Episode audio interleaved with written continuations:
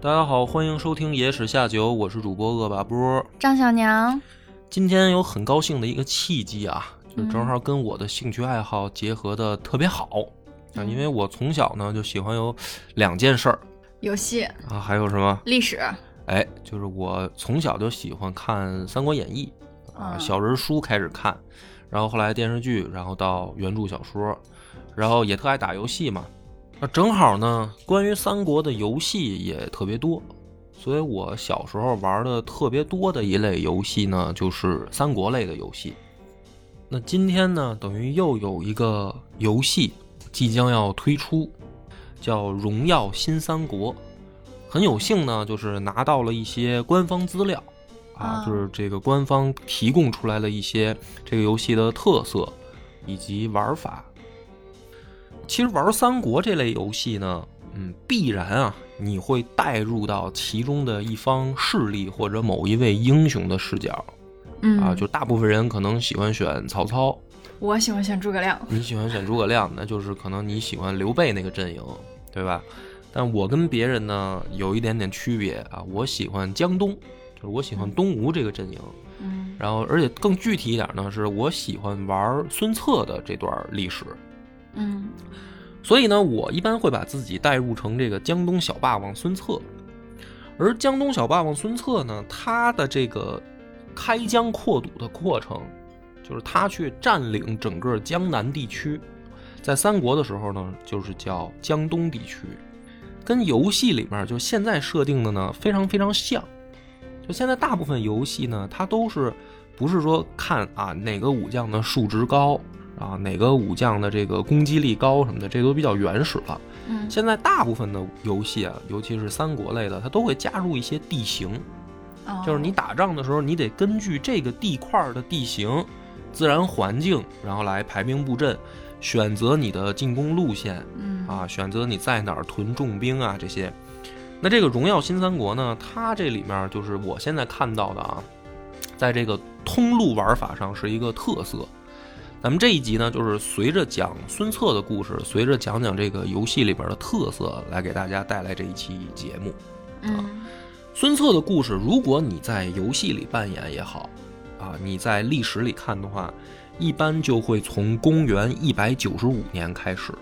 这个东汉的一百九十五年，就是公元一百九十五年呢，是一个非常热闹的年份，因为在这一年的北方，就是中原啊，嗯发生了几件大事儿。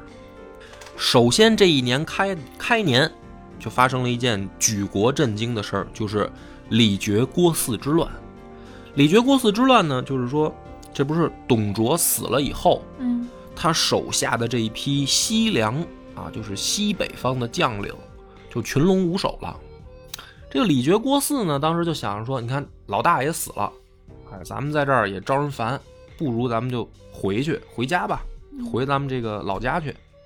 走在路上的时候呢，有高人指点，这哥俩想明白了，说你看咱手里面有兵有将，咱回去干嘛呀？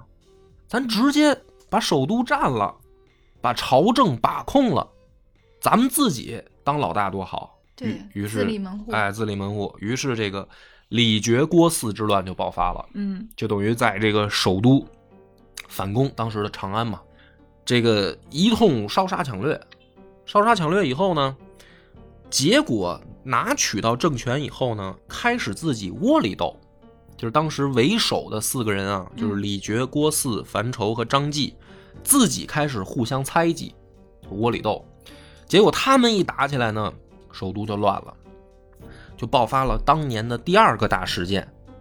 汉献帝东归洛阳，就是皇帝啊，被他们当个小皮球一样抢来抢去，最后趁乱呢，就是也是带着其中一支人马，啊，拥护皇帝的这支人马，就往东都洛阳跑。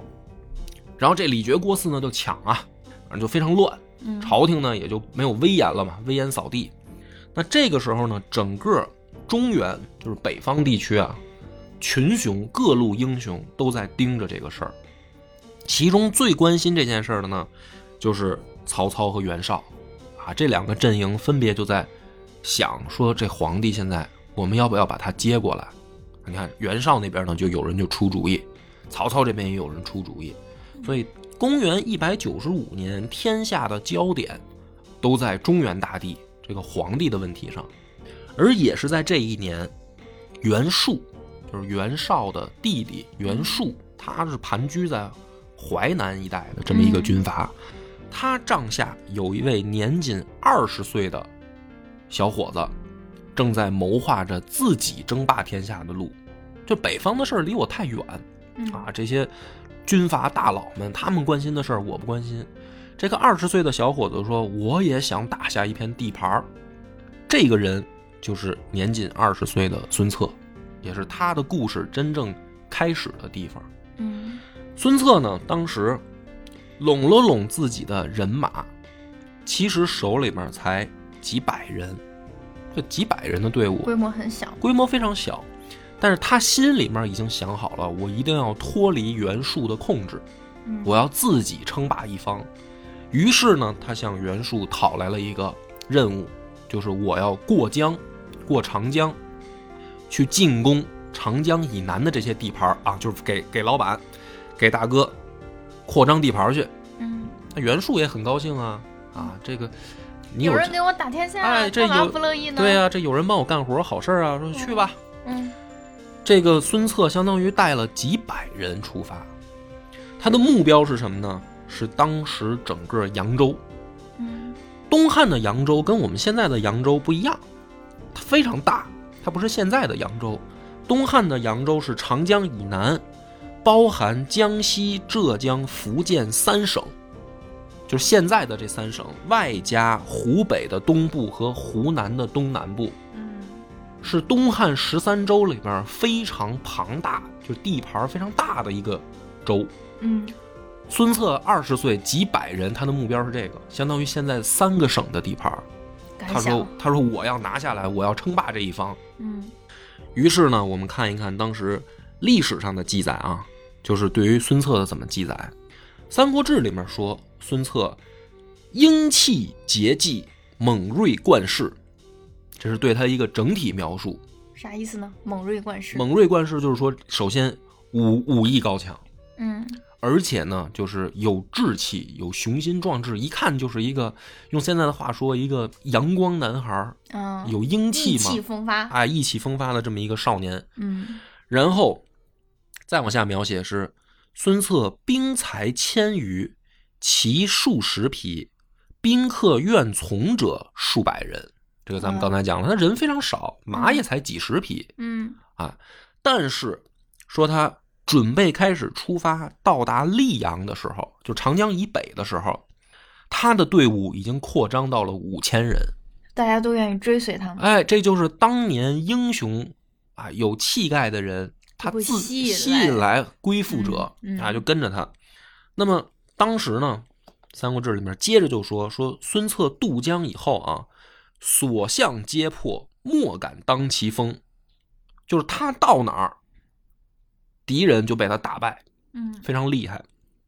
再来，接着有一段描写是孙策的这个具体描写，说他美姿颜，好笑语，性阔达，就是这个小伙子长得很帅，嗯。哎，而且呢喜欢跟人家开玩笑聊天儿嗯，就是你别看他这么能打，然后又有雄心壮志，但是平常并非难以接近，嗯。哎，就是他喜欢跟人家这个谈天说地啊，开开玩笑，就是很平易近人，哎，是我的菜。哎，而且呢善于用人，嗯，就他喜欢结交有识之士啊，嗯不管是武艺高强的还是有学问的，哎，他都喜欢结交，而且是市民见者莫不尽心，乐为其死。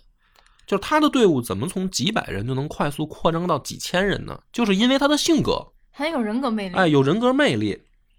所以呢，说孙策虽然当时年少，而且有位号，就是说他当时是有政府给他的职务的，嗯，但是市民皆呼为孙郎，你就是很平易近人，很平易近人，没所以有距离感。哎，所以他这个下面的人都管他叫孙帅哥。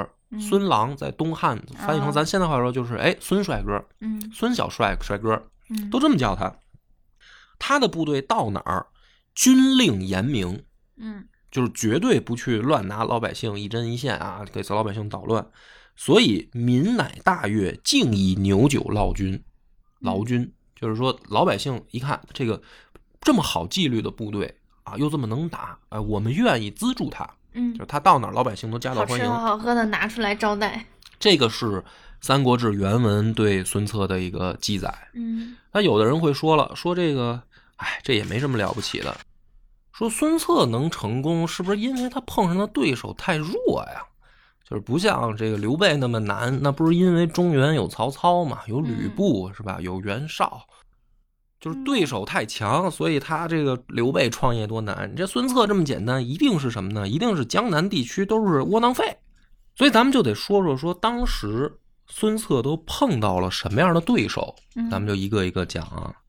首先，第一个他碰到的人生当中的一个最大的强敌，这个人叫刘繇。刘繇是谁呢？汉室宗亲，他的祖先是齐悼惠王刘肥，就是刘邦跟那个寡妇生的儿子，嗯就他是真正的皇室后代。刘繇十九岁的时候，家里面的堂叔被人贩子劫了，就有绑匪给劫了，劫了以后要赎金。刘繇当时怎么做的呢？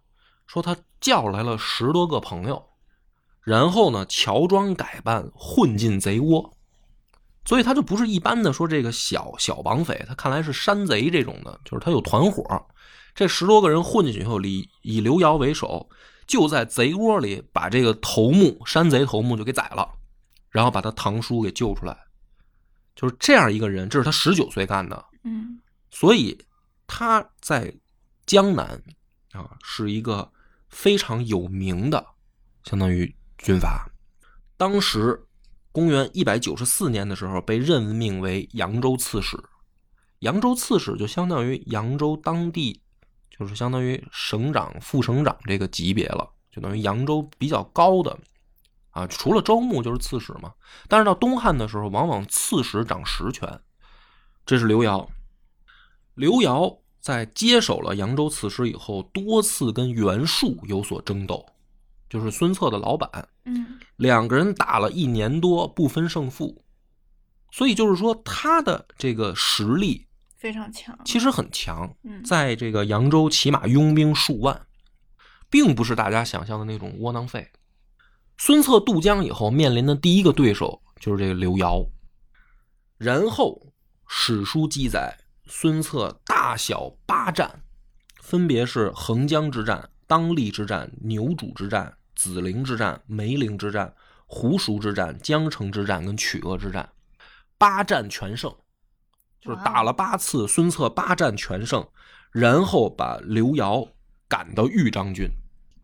扬州总共下辖六郡九十二县，豫章郡呢已经在扬州算是接近于荆州的郡县了，嗯，就是他已经边界了。对，就把刘繇给打的跑的快跑出扬州了。嗯这个是孙策的头一次在江东的亮相。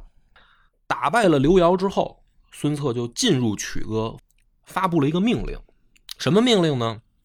他就说啊，凡是敌人，就是刘繇原来的部下里面有愿意归降的，过往一概不究。就是上到军官，下到士兵，你们愿意归顺的，你们之前是杀过我的人也好，还是跟我做过对也好，我都不追究了。然后呢，愿意当兵的，就是愿意带我来我这儿当兵的，一家只用出一个人，一个男的，嗯而且你出了人，你们家就免除全部的赋税。如果不愿意，也不勉强。他就发布了这么一个命令，嗯这个就很有意思。其实呢，看似很简单的命令，却为孙策获得了大量的人心。嗯首先，他的对手啊，他的敌人就明白了，这个新来乍到的小伙子很有气量啊，而且不强迫，你想跟我干就干，你不想跟我干也无所谓。嗯而且你跟我干的话呢，好处大大的，嗯，就你整个一家就免税了。嗯啊所以就在这个命令一发布的情况下，孙策渡江以后不到十天，就是打败刘繇不到十天，四方云集，得兵两万，马匹千余，威震江东。这个规模迅速的在扩张。对它规模一下就扩大了，而且这是它到江东以后亮的第一项，就相当于嗯把这儿最大的对手给打跑了，而且还搞得这个大家都很服气，啊，也算是一战成名了。一战成名。那么除了刘繇以外，江东其实还有很多的名士、大族啊、大的家族以及地方豪强。这个时候，我们就要讲到孙策渡江以后碰到的第二个人生最大的敌人，就是王朗。嗯王朗这个人呢，大家也说啊，就是看过三国的，印象最深的是什么呢？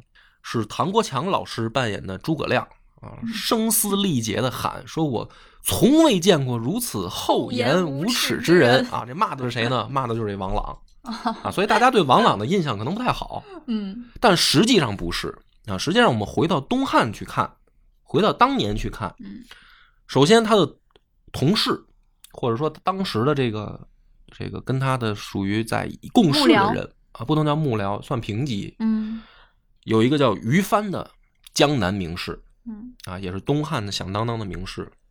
他对王朗的评价是：窃闻名府与王府君，齐名中州，海内所宗，虽在东陲，常怀瞻仰。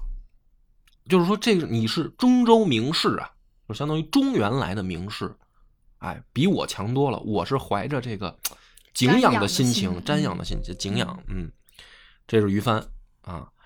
还有比如说曹丕，就是曹操的这个儿子，嗯后来的这个魏王，也说魏国的这个开创者吧。曹丕对于帆呃对王朗的评价是：此三公者，乃一代之伟人也，后世代难继矣。哎呦就是他后来在前前无古人后无来者的这个就是架势出来了，就王朗最后他是在这个魏国当到了三公，嗯。就是高级官员。嗯。啊。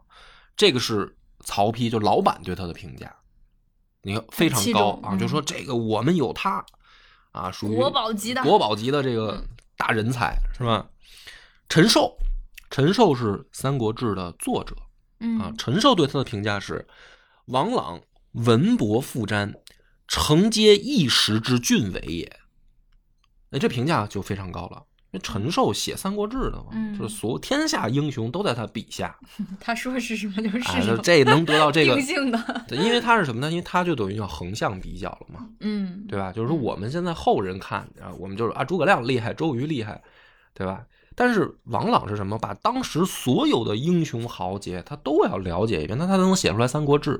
哎，在这样了解的情况下，他还说王朗这么厉害，嗯那就说明确实这个人在当时评价很高嘛，嗯对吧？这样的江东名士，在孙策打来的时候，其实很多人啊都劝说不行就投降吧。说这个姓孙的小伙子很厉害，很猛。你看刘繇都跑了，嗯汉室宗亲啊，贵族之后，而且也是一个有血性的这个军阀，都都被打跑了。咱们就不要硬刚了吧。直接就不战而屈人之兵，就很多人都是这种想法。嗯但是王朗说：“为什么不打？说我是朝廷命官，我要保土安民啊！啊，孙策就是个反贼，对吧？贼人来了，就算很强，我怎么能够投降呢？嗯，对吧？所以王朗非常硬气，他不是像大家想象当中那种窝囊废啊，见着强的就跑的，不是，他就跟孙策硬刚。但是呢，孙策太厉害，前后三次游泉之战、固陵之战、东野之战，三战全胜，就把王朗给活捉了。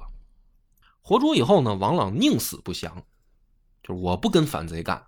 哦，我中州名士啊，对吧？嗯我中原来的大名士，我怎么能跟个反贼干呢？嗯这个孙策呢也不生气，啊，说你不干就不干呗，不干我就把你流放了。就他也没有杀王朗，这不是日后王朗才有机会跑到魏国去做官吗？就等于他没有死在孙策的手下，孙策也没有这么记仇，说我哎你不服我就弄死你，嗯没有。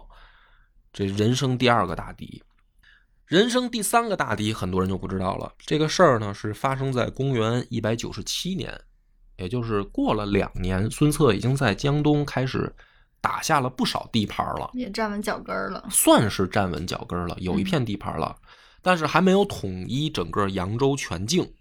这个时候呢，他背后的老板袁术称帝了，啊，就是虽然孙策自己很厉害，嗯很能打，他在江东或者说江南地区主要是靠自己作战才建立起来的这一片地盘儿，但是名义上呢，他是袁术的下属，嗯就是说他的作战是代表袁术集团的。嗯而这个时候，袁术集团的这个老板称帝了，相当于什么呢？真的成反贼了，就是他已经不把汉朝当回事儿了。嗯于是这个时候呢，朝廷以孙策、吕布和陈宇三个人，就是给他们三个人下命令，你们共同联手打袁术。孙策呢就旗帜鲜明的就说了：“说老板，你这个做的不对，咱俩从此划清界限，嗯，我不是你下属了，嗯你做的这个事儿大逆不道。”于是他就接受了朝廷的命令，嗯就是汉献帝的命令。嗯，当时的汉献帝已经在曹操手里了，所以其实这是曹操的曹操的授意，嗯就是让吕布、孙策和陈宇三个人夹击袁术，孙策就欣然领命。嗯而他这个人生第三个大敌，恰恰是这个陈宇。陈宇是徐州陈氏，就是他的堂哥是陈规，他侄子就是陈登，嗯在徐州很有牌面儿啊，就是刘备去了都得给陈氏家族三分面子。哎，吕布就是因为没有得到陈氏家族的支持，才拿不下徐州，哎，就是才坐不稳徐州，被曹操抓走。所以这个陈宇呢，当时就想了，打袁术也好，还是说这个孙策也好，对于我来说不重要。我最大的目标是什么呢？如果能把我们的势力从徐州渗透到扬州，因为徐州跟扬州接壤，嗯如果我们能渗透进来，对于我们陈氏家族才是最最大利益化，对吧？所以呢，当孙策紧锣密鼓的说咱们不是得夹击袁术的时候吗？这个陈宇私下在扬州联系了十多个小军阀，就是在孙策的地面上，他的大本营里面有很多人，因为他刚刚到江东，嗯虽然打下了地盘，但是可能心里面还有很多人不服他嘛。嗯这个陈陈宇就在江东联系了十多个人，然后每一个人小的有几千兵马，大的有几万兵马，就这样的人，说咱们等孙策出兵的时候，等他去打这个袁术的时候，咱们在扬州发起这个反叛，也不能叫反叛，就是咱们发起这个突袭，嗯，袭击孙策的后方。趁人不在端人老窝。对，所以这个其实才是孙策人生当中第三个大敌，而且是最危险的一次。因为他不在明面上。对，这个是属于背后者下黑手。嗯但是呢，最神的就是他们联合起事，因为人太多啊，这个消息走漏出去了。但是实际上已经联合起来了。嗯孙策发觉了，孙策当时呢走到了钱塘，发觉这件事儿，马上引兵回攻。反应很快。反应很快，根本就打不过孙策。就这支联合部队被孙策打得丢盔卸甲，一直到公元一百九十八年前后经历四场大战，这是大战啊，小的十多次就不不计可数了啊。丹阳之战、陵阳之战、永礼之战和马堡之战，四战全胜。就孙策就没打过败仗，真的是没有败仗。嗯，一直到这个时候啊，就是等于在江东，大家就知道了，说正面战场就别想跟孙策作战，就是不管你是什么皇室宗亲嗯啊，你本身怎么样，还是什么你是名士，又或者是你背后想出阴招啊，联合的什么豪族这些，在真正的力量面前，你们都像菜鸡一样，就是。嗯所以说，孙策他去江东，不是说江东的人太菜，是因为他自己就是个，战神是因，为 他太强。战无不胜。嗯，那么时间转眼呢，就来到了公元两百年啊。到公元两百年的时候，我们回过头来看，孙策在四年零一个月的时间里面，斗转千里，就是这江南扬州这个地区啊，千里作战，大小共计二十四次，二十四次全胜。嗯统一这就是等于统一江东全境，就相当于扬扬州全境都被他拿下了。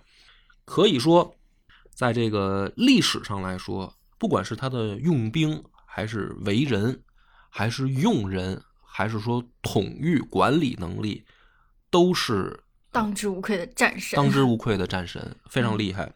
史书说他用兵之猛锐神速，当之折破。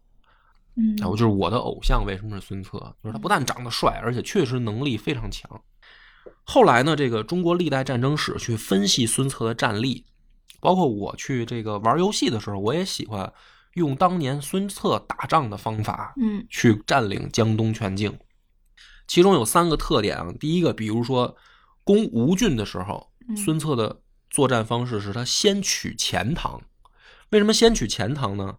这样就可以切断吴郡、许贡和会稽、王朗，让他们无法联合，然后各个击破。就是说我玩游戏的时候也是，我要去作战的时候就模仿孙策，嗯我先在敌人中间啊做一个隔断，就是比如说他很庞大啊，这个军队很庞大，他有好几个城市嘛，我就先切断你，然后我把你各个吃掉。嗯嗯，就是游戏当中其实也是可以这么去操作的。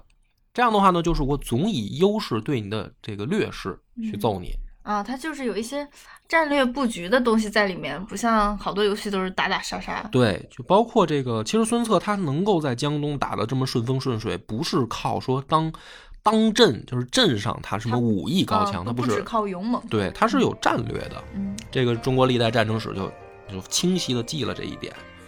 还有比如说他打王朗的时候，打王朗的时候，他骑兵奇袭固陵，就是当敌人很强，这个时候可以用少数兵力打击敌人的这个薄弱的地方，就奇袭，甚至是比如说他的背后，嗯就像游戏里面也是，游戏里面往往你怎么能赢呢？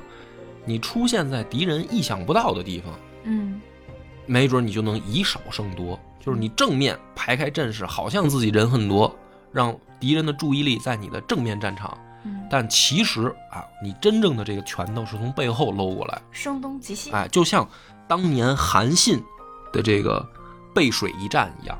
嗯背水一战，韩信也是，我正面我这个部队都排在这个水边啊，敌人都笑话说啊，这看傻子不会步兵嘛，嗯是吧？这退你没有地儿退啊，你这是死地，兵家死地。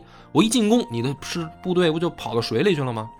就实际上是什么呢？实际上韩信是骑兵绕后，嗯就是表面上示弱啊，让您觉得我是傻子，其实真正的后手是在你的这个背后。嗯就是孙策打仗也用这种办法，他不是说我就正面跟你硬刚。你像王朗这种人，其实不不软，也嗯脾气也很火爆啊。我给你用这种巧劲儿打你，就像游戏里面绕后也是一种战术。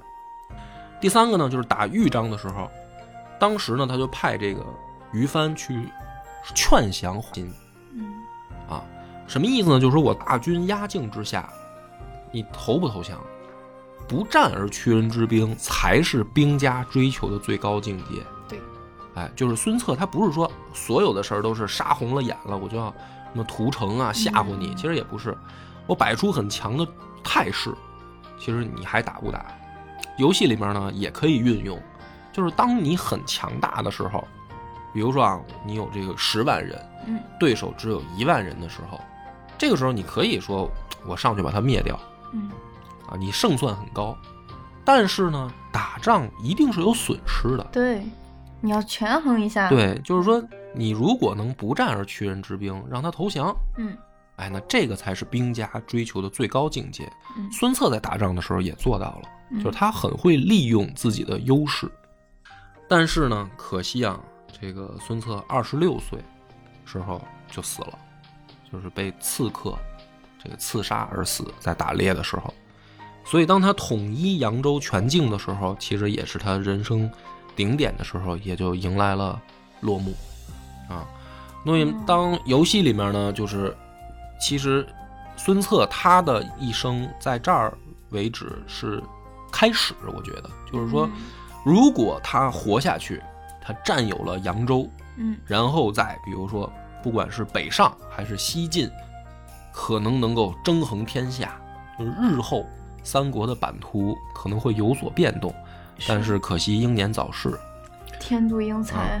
但是在游戏里面呢，其实往往就给玩家这个机会了，嗯，就是当游戏你占下整个扬州的时候，嗯你才是真正这个游戏最精彩的时候。因为东汉十三州啊，嗯十三个州要互相开始争天下的时候，比如说我就经常是扮演孙策，就是我我以扬州为根据地，然后我开始比如说向北出兵或者向西出兵，然后联合谁揍谁。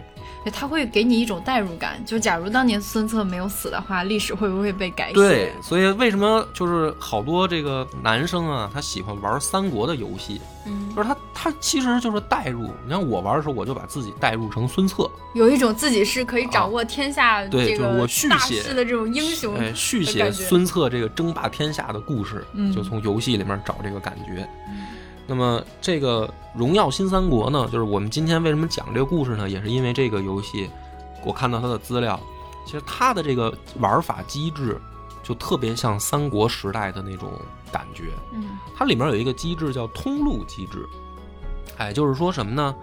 嗯，你这个士兵或者你的军队，你要去进攻一个目地方啊，你要先有能够通行的道路，而这个道路呢，它不是说你无限建，你是要计算的。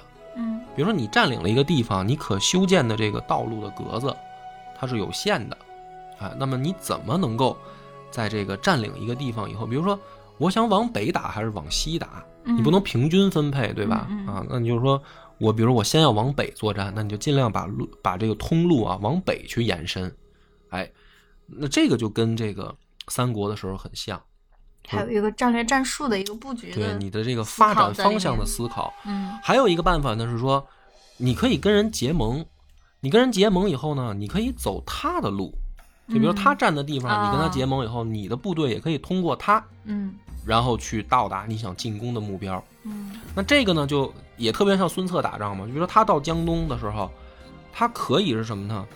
绕路嘛，嗯绕到敌人背后。那怎么绕呢？如果你在这儿修路修过去，就太明显了。是对吧？但是你可以说，比如说，跟人家跟其中某一个势力结盟啊，假装说，哎，我现在不跟你打啊，嗯，就是我先接个道啊，我先打刘瑶啊，对吧？或者说打王朗的时候，他这个都用这种办法，就是他走别人的路，让别人无路可走，这个就是通路机制的这个玩法。嗯然后呢，还有呢，就是你可以通过这个游戏的核心扩张自己的这个地块儿。嗯啊而且呢，包括是它里面有这种叫寻味所，就是它可以升级。